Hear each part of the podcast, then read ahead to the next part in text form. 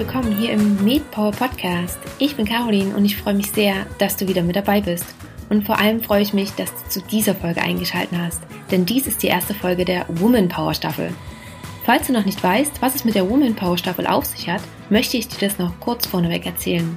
Es ist so, dass ich mit Start des Podcasts zwei parallele Staffeln geplant habe. Das ist zum einen die Power Talk Staffel, das sind die letzten drei Folgen, die du dir vielleicht schon angehört hast, und falls nicht, dann hörst du dir doch gleich einmal noch an. Im Anschluss natürlich erst an diese Folge. Und die andere Staffel, das ist die Woman Power Staffel. Und von dieser Staffel gibt es dann heute die erste Folge. Dabei ist der Name Programm. Das heißt, diese Staffel richtet sich speziell an uns Frauen in der Medizin. Also an alle Medizinstudentinnen und Ärztinnen. In dieser Staffel führe ich ebenfalls Interviews und dabei geht es hauptsächlich um frauenspezifische Themen wie Probleme und Herausforderungen, die unser Beruf mit sich bringt. Aber nicht nur Herausforderungen im Beruf, sondern auch die Kombination von Beruf und Familie oder mit dem Privatleben beziehungsweise auch die Vereinbarkeit dessen. Und dadurch möchte ich dir zeigen, dass du nicht allein bist und dir Inspiration und neue Impulse geben, wie andere diese Herausforderungen und oder diese Situation für sich gelöst haben, so dass du vielleicht auch ein paar kleine Hacks für dich nutzen kannst. Alle männlichen Zuhörer müssen jetzt nicht automatisch abschalten. Ich lade auch dich herzlich ein, dir einmal diese Folge oder sehr gerne auch die nächsten Folgen natürlich anzuhören und eventuell so einen anderen Blickwinkel auf die verschiedensten Situationen zu haben. Außerdem würde ich mich natürlich freuen, wenn du dazu mit mir in den Austausch trittst und mir deine Gedanken dazu mitteilst. Denn im Endeffekt geht es doch darum, oder? Dass Frauen und Männer nun mal unterschiedlich sind und wir diese Unterschiede einfach annehmen sollten und akzeptieren sollten. Denn oftmals sind es doch diese kleinen, feinen Unterschiede, die eine Situation ausmachen und wir auch so vieles voneinander lernen können. So, aber das jetzt zur Vorrede und nun noch zu meinem heutigen Interviewgast. Mein Gast ist Dr. Sabine Egger. Du kennst sie vielleicht schon aus dem ersten Power Talk. Wir haben uns noch einmal für ein zweites Gespräch verabredet, worüber ich mich riesig freue. Und in dieser Folge reden wir darüber, welche kleinen Unterschiede es auf Arbeit gibt zwischen Männern und Frauen. Außerdem teilt Sabine mit dir noch kleine Hacks und Tipps, wie man gerade mit diesen Situationen umgehen kann. Außerdem erzählt sie uns noch, warum sie früher einmal Männerparfüm getragen hat und am Ende gibt es auch noch eine kleine Lobeshymne auf uns Frauen. Das heißt, es lohnt sich also für dich definitiv dran zu bleiben und dir das Interview anzuhören. Mehr will ich jetzt aber auch gar nicht spoilern, sondern wünsche dir ganz viel Spaß bei dieser Folge. Herzlich willkommen hier noch einmal im Podcast zum Thema Woman Power. Liebe Sabine, ich freue mich sehr, dass du nochmal mit dabei bist. Ja, vielen, vielen Dank, dass ich nochmal dabei sein darf. Ich muss gerade so mega lachen, weil fühlt sich bei mir heute gar nicht so an, aber ähm, ja, daran soll es nicht scheitern. Ich bin äh, so ein bisschen Dienst über Hangover, sag ich mal, aber das kennen ja sicher deine Zuhörerinnen auch und von daher passt es genau. Manchmal ist es vielleicht auch besser, wenn man so ein bisschen den Filter aus hat und äh, ja. Woman Power ist ja immer vorhanden. Man kann ja auch schwach stark sein. Das hast du aber schön gesagt. aber da hast du auch gleich wieder einen guten wie sagt man, Einblick oder Start gegeben, weil du ja meintest, dass du gerade vom Dienst kommst. Ähm, ich würde nämlich sehr gern anfangen mit, ich denke, das ist mit eines der Themen, die wirklich auch die meisten Frauen von uns in der Medizin so ein bisschen, naja, prägen oder ja, wirklich was, was an Wichtigkeit sehr hoch ist, das Thema Vereinbarkeit von beruflichen und privaten. Du meintest jetzt gerade, mhm. du kommst vom Dienst. Wie sieht es bei dir aus? Wie sind so am Tag über oder auch in der Woche deine Rollen da verteilt? Mhm, also ich kann, äh, ich, ich habe, äh, ja, muss dazu sagen, ich bin äh, fast 42, also nächsten Monat 42 und ähm, äh, ja mehr oder weniger freiwillig kinderlos. Also ich habe mich irgendwann mal, äh, hat sich in meiner Lebensgeschichte das irgendwie so ergeben, dass ähm, dass das mit den Kindern äh, nichts mehr ist. Also und dann habe ich aber trotzdem, also auch wenn man keine Kinder hat, hat man ja ein Privatleben. Ne?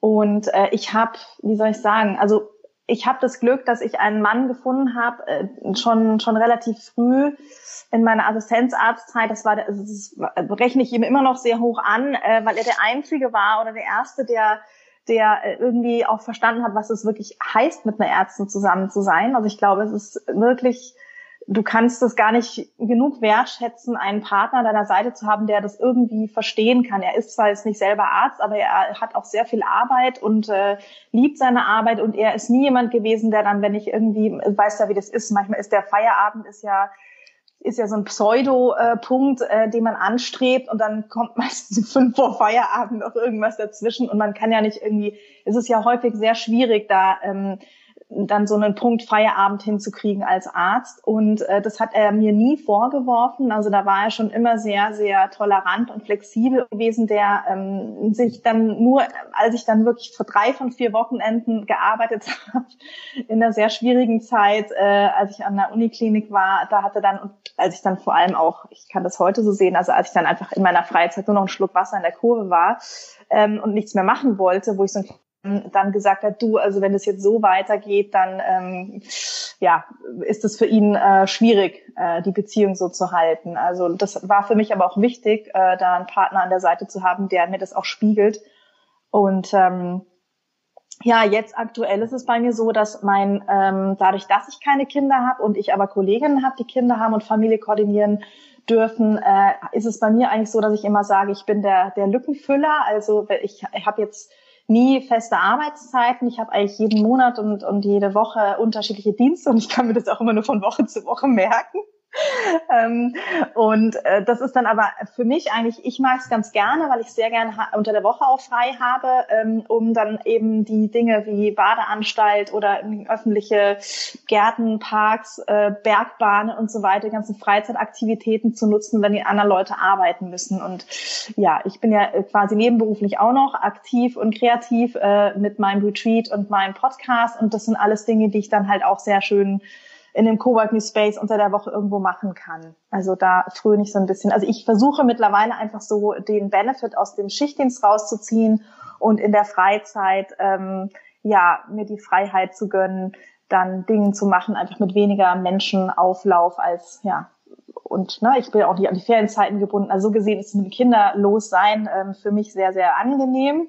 Ähm, ich sehe das einfach so bei meinen Kollegen, dass das schon echt eine Herausforderung ist und dass da von uns Frauen, glaube ich, schon eine ganze Menge verlangt wird.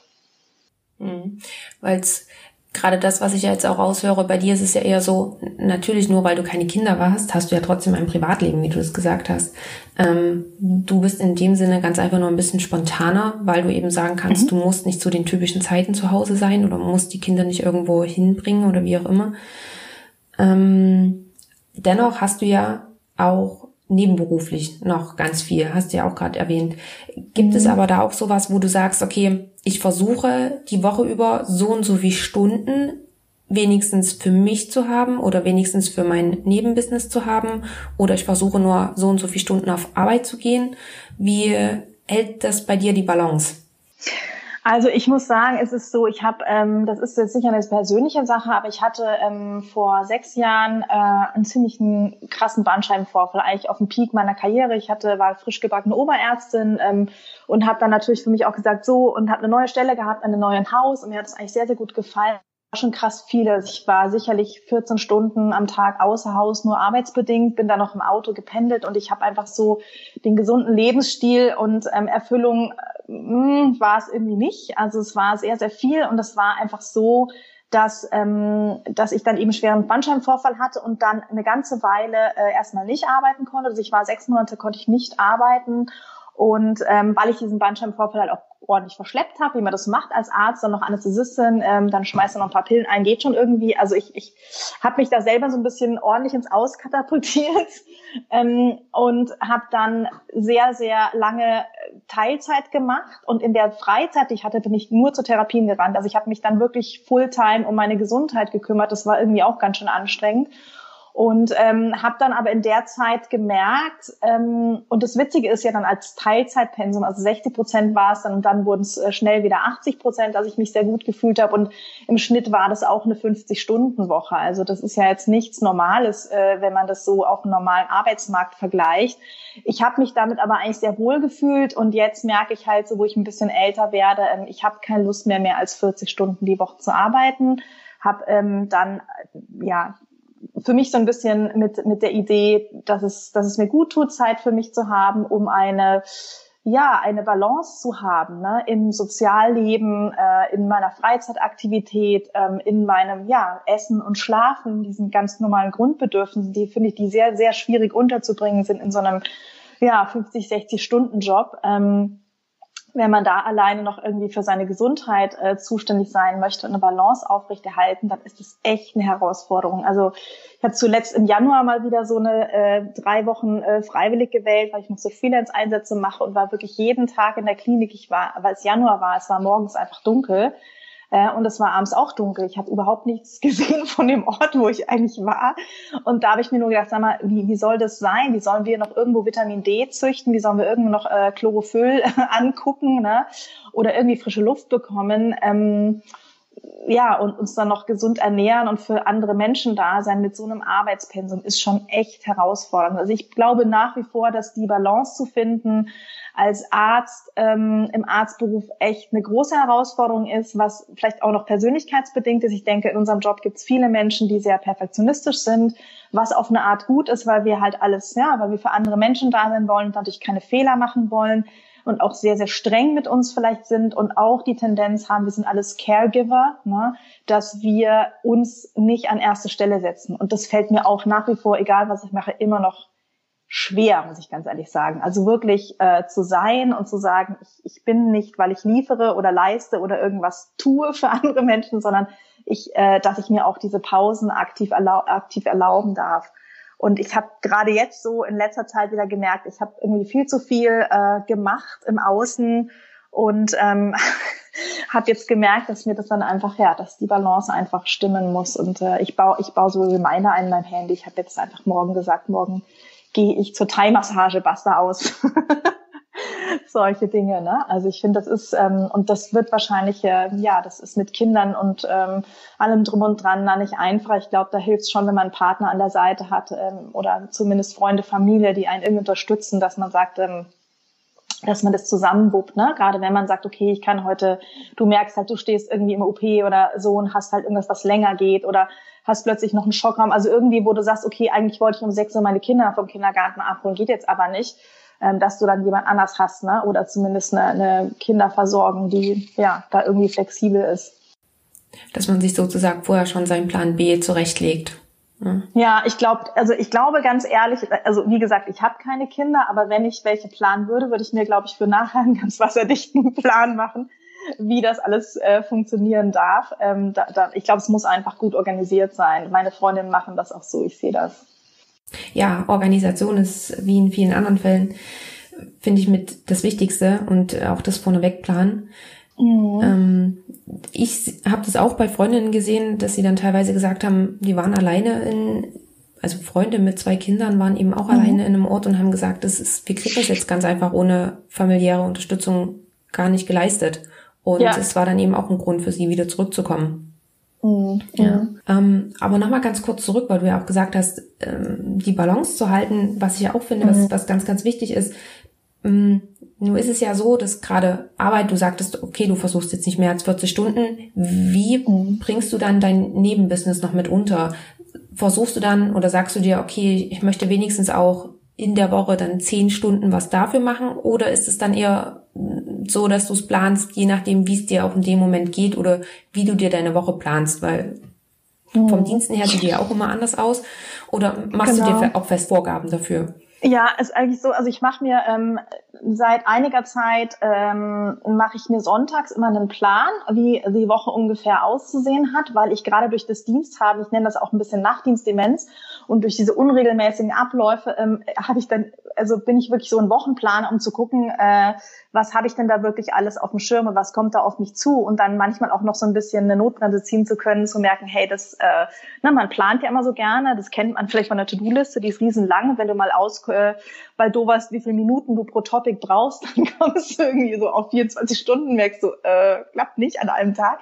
Und dann nehme ich da manchmal noch Sachen raus und versuche wirklich eher so ein bisschen das zu entknittern, aber ähm, und entzerren. Aber ich mache mir wirklich mh, sonntags eigentlich einen Plan, was so die Tage läuft und habe mir angewöhnt und ich bin da immer noch nicht gut drin, dass ich einfach sage, an den Tagen, wo ich Dienst hatte und danach, ähm, so wie heute, da passiert nicht viel. Also ich habe dann ja freie Zeit, um mich zu erholen und ich plane dann aber auch, oder habe es früher so gemacht, ich mache es immer noch mal wieder, dass ich dann Dinge einplane, als wäre der Tag frei. Aber ich habe ja nicht normal geschlafen. Ich war ja nachts einfach ne, in der Klinik unterwegs und bin dann natürlich Knülle und dann kann ich nicht da von mir erwarten, dass ich dann einen normalen Arbeitstag hinlege oder einen Tag äh, ähm, ja, durchrocke, wo ich nachts normal irgendwie geschlafen habe. Ne? Und ähm, das, da überfordere ich mich nach wie vor manchmal so ein bisschen und ich will halt einfach viel vom Leben und deswegen äh, mache ich da manchmal zu viel. Aber ich mache es tatsächlich so, dass ich, ähm, ich nenne das Microhabits, dass ich einfach sage, ich möchte, egal wie es mir geht, immer dranbleiben und ich möchte immer was Kleines machen. Also selbst an Tagen, wo ich einfach merke, heute ist jetzt nicht viel los, dann wird halt keine Podcast-Folge aufgenommen oder kein Webseitentext erstellt, ähm, dass ich dann einfach irgend so was Kleines mache, ja, irgendein Social-Media-Post oder ähm, ja, irgendein Buch lese, mir exzerpiere und was rausnehme, vielleicht für die nächste Folge oder so. Also dass ich immer irgendwas, ähm, ja, was, was Kleines, was dann vielleicht an dem Tag leicht ist, mache. Ja. Mhm. Das ist äh, ja zwei gute Tipps mit dem Planen am Sonntag und auch mit den mit den kleinen Gewohnheiten einzusetzen.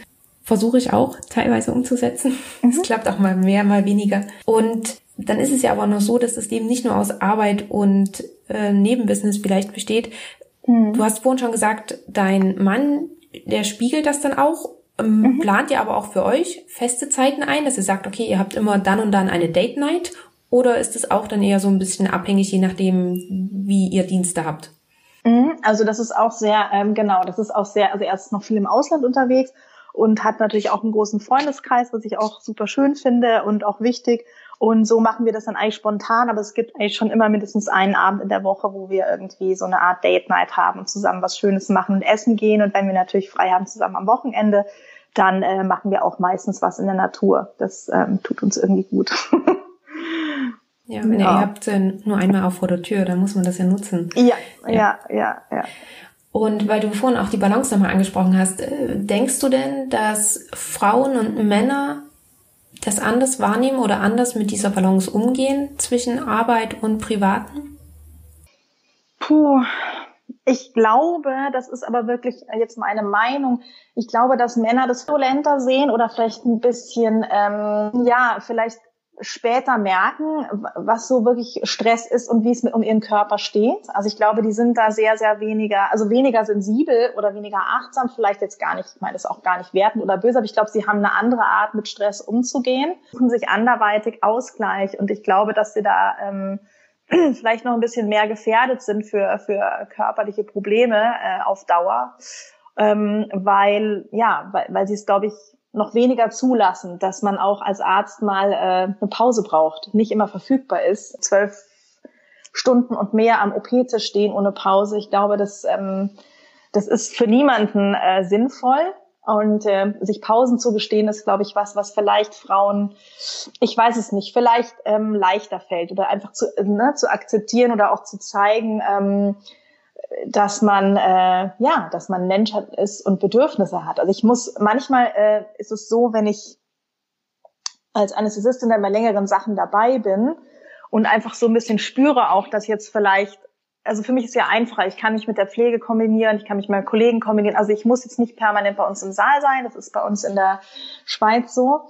Und wenn die Patienten relativ stabil sind, dann habe ich ja auch noch andere Aufgaben in anderen Sälen und gut gucken auf meine Pausen. Das mache ich mittlerweile auch. Und das war aber auch ein Prozess. Also es geht nicht immer, aber zwischendrin gibt es doch manchmal Momente, wo man, wo ich mir denke, hm, das macht Sinn. Und ich glaube, dass das Frauen vielleicht äh, leichter fällt, weil sie sich da vielleicht eher eingestehen können, dass, ähm, dass es okay ist. Und ich versuche das im OP dann auch manchmal so ein bisschen zu wie soll ich sagen, so zu, zu kommunizieren, so nach dem Motto, jetzt ist ja auch Mittagszeit und man könnte ja jetzt auch mal, ne, man darf ja, finde ich, auch bei einer ganz langen OP mal eine Pause machen, um sich einmal ne, das Gehirn wieder mit Wasser zu füllen, dass da alle Zellen auch wieder gut hydriert sind und äh, besser denken können, fokussiert sein und äh, auch mal kurz aufs Klo gehen und vielleicht irgendwie einen Powersnack einwerfen. Ich glaube, das tut allen gut, nicht nur uns, sondern auch den Patienten.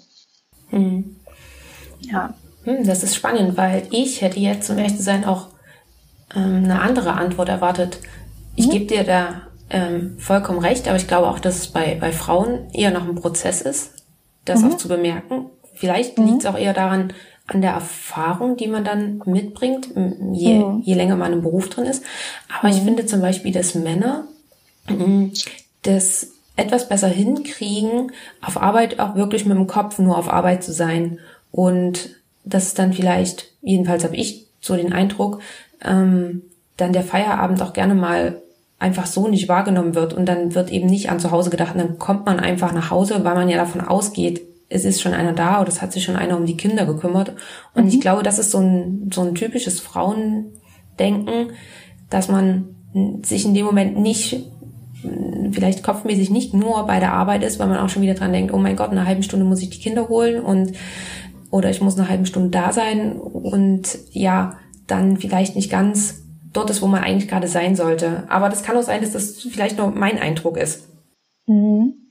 Ich glaube, dass wenn du, also ich, ich ja, doch, das kann ich mir schon auch vorstellen, dass Männer, die da ja auch von der Hirnstruktur ein bisschen anders sind und vielleicht einen kleinen Vorteil haben, weil sie nicht ganz so viele Dinge auf dem Schirm haben manchmal. Und bei uns ist da ja schon viel los und wir haben ja sowas Kümmerndes. Ähm, und, und was Verbindendes irgendwie, wo ich da schon denke, das ist was Weibliches und dieses ähm, sich um viele Dinge dann zu kümmern, ähm, kann schon so ein weiblicher Charakterzug sein, kann ich mir schon gut vorstellen. Ich habe für mich einfach selber gemerkt, es bringt überhaupt nichts. Also es ist wichtig, dass ich natürlich ne, organisatorisch vorausplane, dass ich natürlich merke, okay, wenn es jetzt irgendwie, wenn da irgendwie in meinem Feierabend ist, was mich jetzt unter Druck setzt und ich merke, das klappt irgendwie nicht, wie Termine mit irgendwie Freundinnen oder sonst was.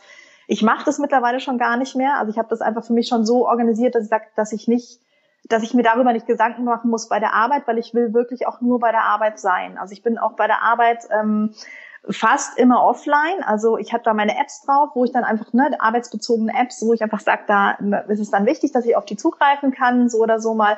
Aber ich versuche wirklich, ähm, egal was ich eigentlich mache, 100 Prozent bei dem zu sein, was ich tue.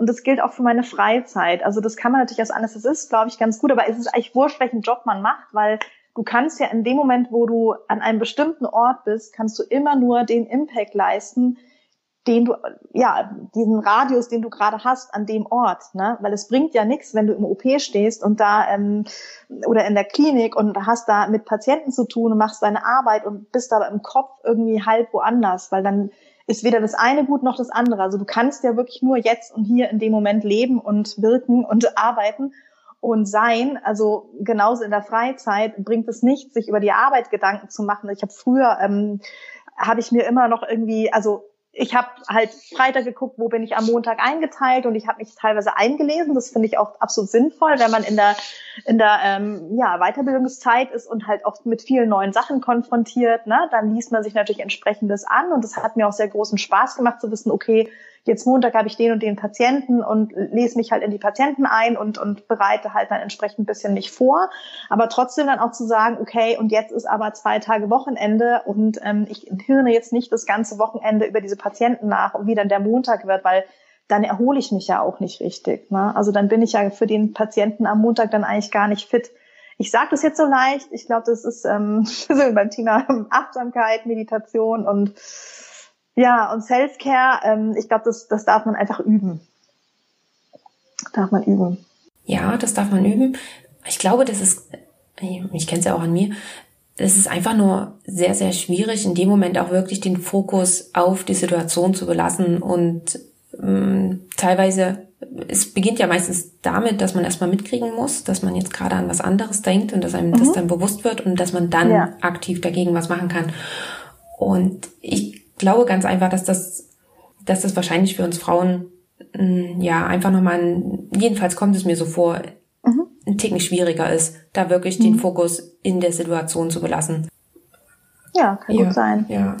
Aber du, wie gesagt, du hast da, ähm, ich gebe dir da vollkommen recht und versuche mich da auch gerade sehr auf das Fokussieren in der jeweiligen Situation.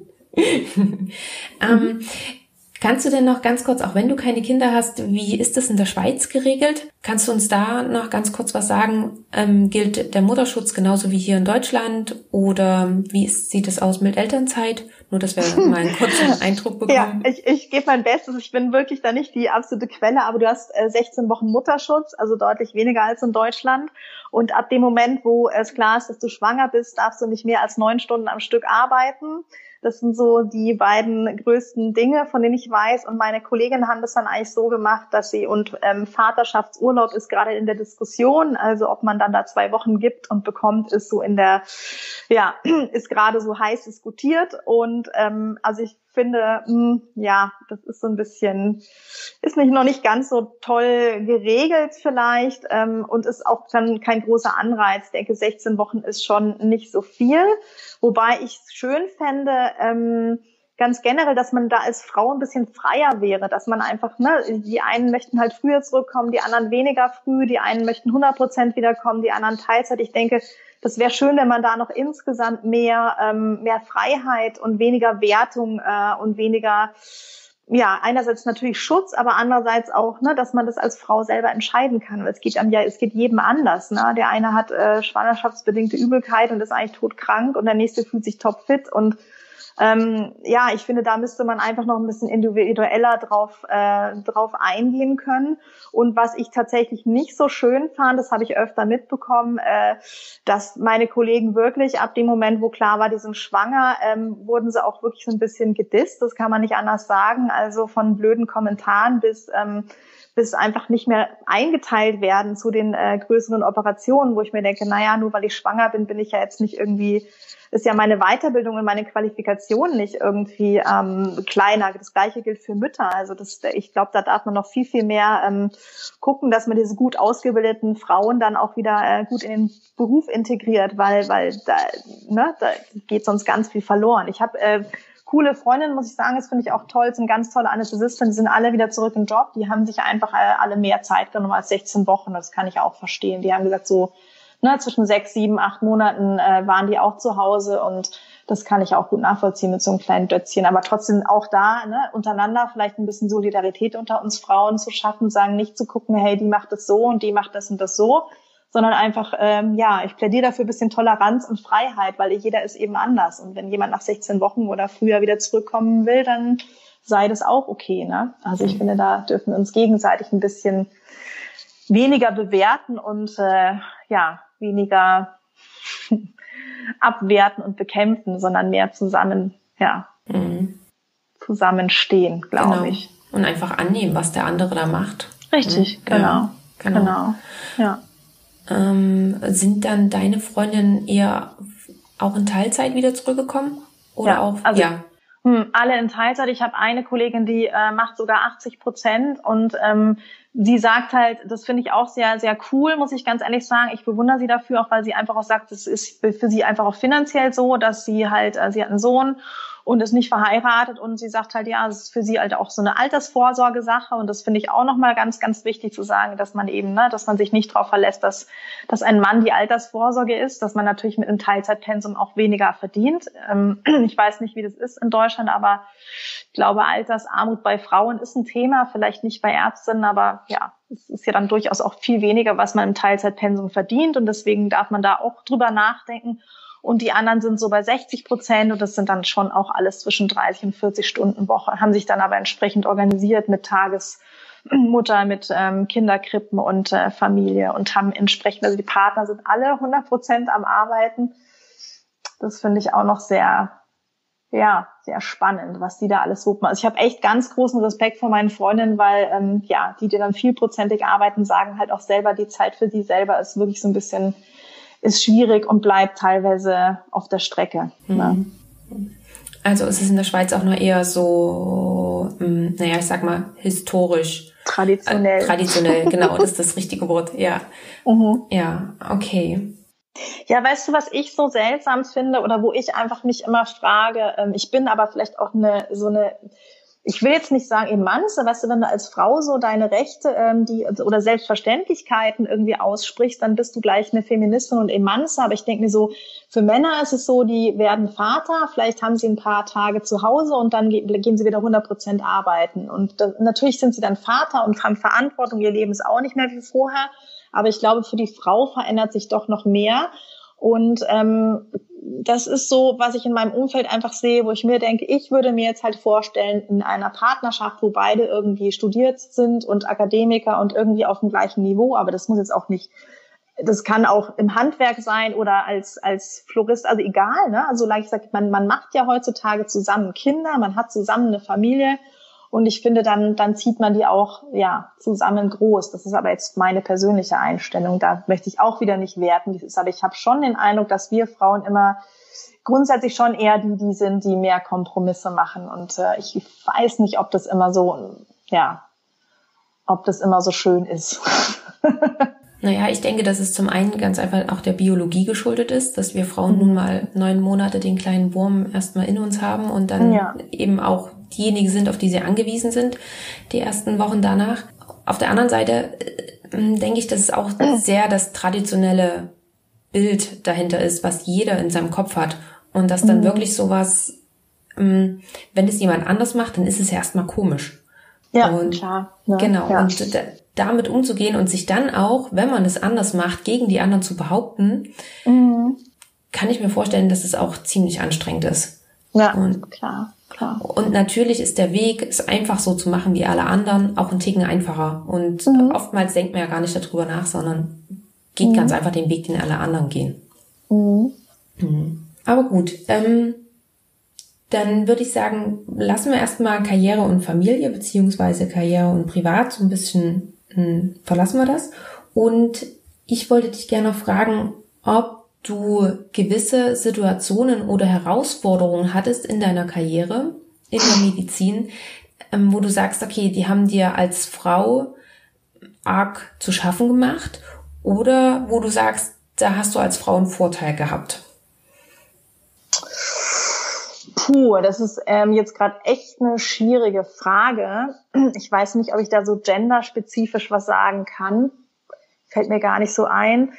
Ich hatte einfach mal eine komische Situation. Äh, hm, ich hatte selber so das Gefühl am Anfang meiner Karriere, dass ich mich nicht hübsch machen darf, also dass ich mich jetzt nicht schminken darf, weil das vielleicht mit meiner Kompetenz dann interferiert. Total witzig. Also habe ich heute nicht mehr, aber ähm, war früher, weiß ich noch, habe ich immer versucht, so möglichst ähm, nicht mal Wimperntusche, gar nichts. Also das war aber so ein, so ein Ding bei mir selber, fand ich ganz interessant. Ähm, und das ist heute irgendwie anders, aber ich finde schon, ja, es sind halt einfach manchmal so Vorurteile und man, ich finde schon manchmal, das kennst, kennst du sicher auch, diese Klassiker, wo man halt im PJ oder sonst irgendwie an der Chirurgie am Tisch steht und dann einfach so, ja, ist ja ein Körperkontaktfach und bla bla bla und so, wo man sich eigentlich schon so Dinge gefallen lassen muss oder vielleicht auch eigentlich nicht, aber die passieren halt einfach, sind viele Äußerungen. Ähm, oder auch über Kollegen, ja, die Frau so und so, die ist ja total, äh, ne, ist jetzt ja schade, dass die gegangen ist und dann ist sie auch noch so attraktiv gewesen. Ich meine, das sind so Dinge, wo ich mir mal denke, ähm, es wäre schön, wenn, wie soll ich sagen, es ist, ich, ich freue mich, dass ich als attraktiv auch wahrgenommen werde und äh, das ist aber nicht das, worüber ich beurteilt werden möchte, also in der, vor allem nicht in, in, meiner, in meinem Arztjob.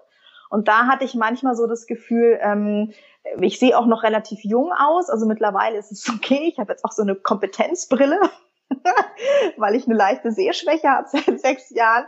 Aber davor war es ganz oft so, dass ähm, ich, wenn ich zum Beispiel mit ähm, mit Pflegefachkräften männlicherseits eingeleitet war, dann war klar, dass es der Herr Doktor ist. Und dann musste der sagen so, nee, ähm, die Frau Doktor hat hier das Sagen. Und, äh, und, und das war für die Patienten teilweise irgendwie schwierig. Und ich bin ganz oft auch gefragt worden, ob ich denn überhaupt, also wie das denn jetzt ist, ob ich denn Medizin studiert hätte. Und es waren Leute, die ich am Tag vorher prädiziert hatte. Also ich bin dahin, ich habe das Narkoseaufklärungsgespräch geführt, habe denen alles erklärt und am nächsten Tag stehe ich da, mache mit denen die Narkose und die denken so, ach, das war doch gestern die Schwester, die jetzt wieder da ist und jetzt macht die hier die Narkose. Also so ein bisschen äh, schwierig dann so ähm, ja für voll genommen zu werden. Damit habe ich schon ein paar Mal äh, gestruggelt und das ist schon krass, finde ich, wenn dann eben neben dir auch noch ein, also mittlerweile ist es auch teilweise so, dass dann Unterassistent neben mir steht, also zwei Hierarchiestufen drunter. Und ähm, ja, obwohl ich heute Kompetenzbrille habe und älter aussehe, dann einfach immer schon noch oft klar ist, ach, der Mann hier im Ring ist natürlich der Arzt, ne? Also da ist, glaube ich, noch einiges in den Köpfen. Das ist zumindest da, wo ich arbeite, in der Schweiz noch vielfach so. Und das finde ich irgendwie manchmal ein bisschen ähm, anstrengend und nervig, aber ja, so, dass man eben für voll genommen wird, die Kompetenz. Das war manchmal so, ich weiß nicht, der Rest, ansonsten glaube ich, sind es einfach persönlichkeitsbedingte Dinge, also ich, ich, Patientenschicksale, die einfach einem besonders nahe gehen und wo man sich halt sehr, sehr gefordert fühlt. Aber ich glaube, da geht's Männern nicht anders. Ne? Mhm. Ne? Man hat schon sehr viel Verantwortung und ähm, ja, das äh, damit umgehen zu lernen, ist schon auch eine Herausforderung. Mhm. Ja, und gerade weil du das ansprichst, ich glaube, da ist dann auch eher ein hm, da, da kommt es, oder das kann man nicht nur auf die Medizin runterbrechen. Da sind, glaube ich, Männer und Frauen generell ein bisschen anders mit Umgang in verschiedenen Situationen, beziehungsweise ist da jeder ähm, mhm. ja so ein bisschen da individuell, wie er, wie er das gern gestaltet. Aber wie, wie machst du das mittlerweile? Gerade, also so wie ich es jetzt rausgehört habe, sind es ja eher so Sachen, dass man sich als Frau behaupten muss. Und entweder muss man sich als Frau behaupten, mh, mm, bei dem Patienten, zu sagen, nee, ich bin jetzt hier die Ärztin. Wie machst du das? Ist das dann eher sowas ähm, locker flockig? Ähm, naja, eigentlich ist es ich so und so. ich habe ganz witzige Tipps, also einen, einen ganz wichtigen Buchtipp, ich muss es vielleicht auch mal wieder lesen, ich habe vor vielen Jahren das Arroganzprinzip gelesen, weil ich mich so gefragt habe, ähm, ich, ich wollte schon immer gerne Karriere machen, also und, und habe mich dann so gefragt, ja, in, in welchem Umfeld bin ich da eigentlich? Und es ist ja schon noch ein bisschen so eine Männerwelt in der Form, dass du viele Frauen oder mehr Frauen studieren Medizin, dann sind es immer noch mehr Assistenzärztinnen und dann dünnt sich nach oben hin aus und woran liegt es? Und damit habe ich mich mal so ein bisschen beschäftigt und ähm, habe auch jetzige Diskussionen mit meinem Mann zu Hause, weil der immer sagt, die Frauen wollen ja gar nicht. Ähm, aber das ist ein anderes Thema. Ich habe äh, gedacht, so, wie kann ich da, äh, wie, wie kriege ich das hin? Also was ist denn da das Problem? Und ähm, das Arroganzprinzip, ich habe es nicht mehr auf dem Schirm, es waren ein, zwei schöne Dinge ähm, die ich äh, euch vielleicht so ja mitgeben kann, den Frauen, die zuhören, ähm, dass Männer ein Territorialverhalten haben. Das heißt, dass sie ähm, wirklich Territorium für sich beanspruchen. Das heißt, du, du kannst schon allein durch deine Körpersprache und dein Standing, ähm, dass du nicht ausweist, sondern einfach manchmal bleibst, manchmal nicht lächelst, sondern einfach auch mal stumm bleibst, keine Miene verziehst. Also kannst du so mit deinem Body Talk schon recht viel ähm, verändern und habe außerdem da drin gelesen, fand ich auch super witzig, ähm, dass Menschen, die, also wenn du weniger redest, dann wirst du auch automatisch für kompetenter gehalten. Und solche Dinge, ich, ich sag immer, der Arztberuf hat dann doch äh, auch eine Menge ähm, Platz für künstlerische Freiheit und Schauspielerei. Ich benutze wirklich auch, äh, ich benutze meine Kompetenzbrille, ich benutze mein Stethoskop, ich ziehe jetzt gerade im Patientenkontakt eigentlich fast immer einen Kittel an, um einfach auch zu signalisieren, ich bin halt die Ärztin, die jetzt mit ihnen spricht. Also nicht, weil ich da irgendwie ein Ego-Thema habe, sondern dass die auch verstehen, dass jetzt äh, sie ein ärztliches Gespräch hatten, ne? Und dass da, dass, ne, dass da einfach die Ebene klar ist und sie wissen, ähm, wer vor ihnen sitzt. Und ähm, ja, solche Dinge benutze ich dann da. Ne? Also es geht nicht drum, dass ich da irgendwie einen, einen dicken markiere, sondern einfach, dass, dass das halt klar ist, weil eben das Thema doch noch ist mit Frauen, das ist dann meistens die Schwester und ich finde es dann nicht richtig, wenn der Patient irgendwie ja manchmal nicht verstanden hat, ähm, dass es äh, ein Arztgespräch war und da ja auch äh, das ja auch wichtig ist für das Vertrauensverhältnis, was man aufbaut. Also so kleine Dinge baue ich ein, äh, eben manchmal nicht so viel lächeln und ja, manchmal lehne ich es auch wirklich einfach locker, ne? So, mhm. nee, dann sage ich auch so, nee, ich bin hier die Chefin und alle machen, was ich will. ja. Ich, ja, ich denke, dann werden sie sich auch merken, dass du die Ärztin bist. Ja, und mittlerweile ist halt auch so, dass ich ein, ähm, es ist immer leichter, wenn du äh, in einem Team schon länger bist, die dich gut kennen, wo du dein Standing hast natürlich und wo du deine Kompetenz auch beweisen konntest natürlich. Und dann hast du dir so, mm, sage ich mal, den natürlichen Respekt erarbeitet. Es gibt ja auch verschiedene Führungsstile und ich habe halt ganz lang gedacht, ich muss ein Arschloch werden und dachte mir, scheiße, ich bin aber nicht der Typ, der ein Arschloch wird. Und Ellbogen ausfahren kann ich irgendwie auch nicht, aber man kann da, glaube ich, so, ähm, es gibt verschiedene Führungsstile und ähm, da kann man auch äh, seinen eigenen finden und muss nicht irgendwie seine Weiblichkeit verleugnen und man darf sich schminken, man darf, glaube ich, lustig sein und man darf auch flirten und kann trotzdem kompetent sein. Hm. Das wäre jetzt meine nächste Frage gewesen, was du nämlich sagst, ob Frauen dann eher die Männer imitieren sollen oder ja, sich männlicher mhm. verhalten sollen, ich drücke es mal so aus, um wahrgenommener zu werden oder auch um ja zu merken, okay, die weiß was oder die kann was, oder ob sie wirklich, ähm, aber ich, du hast es ja schon mal antwortet, dass jeder wirklich da versuchen soll, in dem Moment eben seinen, seinen eigenen Weg zu gehen, ja. Ich, ich, ich würde dich einladen, damit zu spielen und ähm, ich glaube, wichtig ist, dass es wirklich äh, für dich stimmt und ich habe äh, eine lustige Anekdote, die mir da wieder einfällt.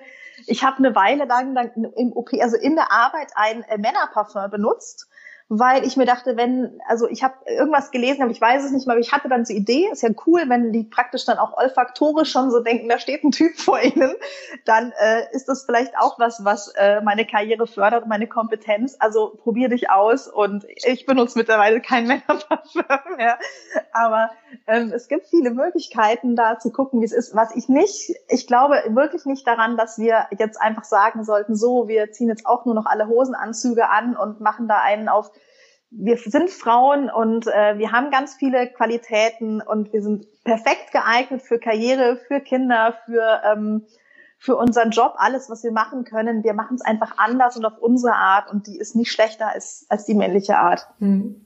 Genau, das denke ich auch. Das hast du mal sehr schön zusammengefasst.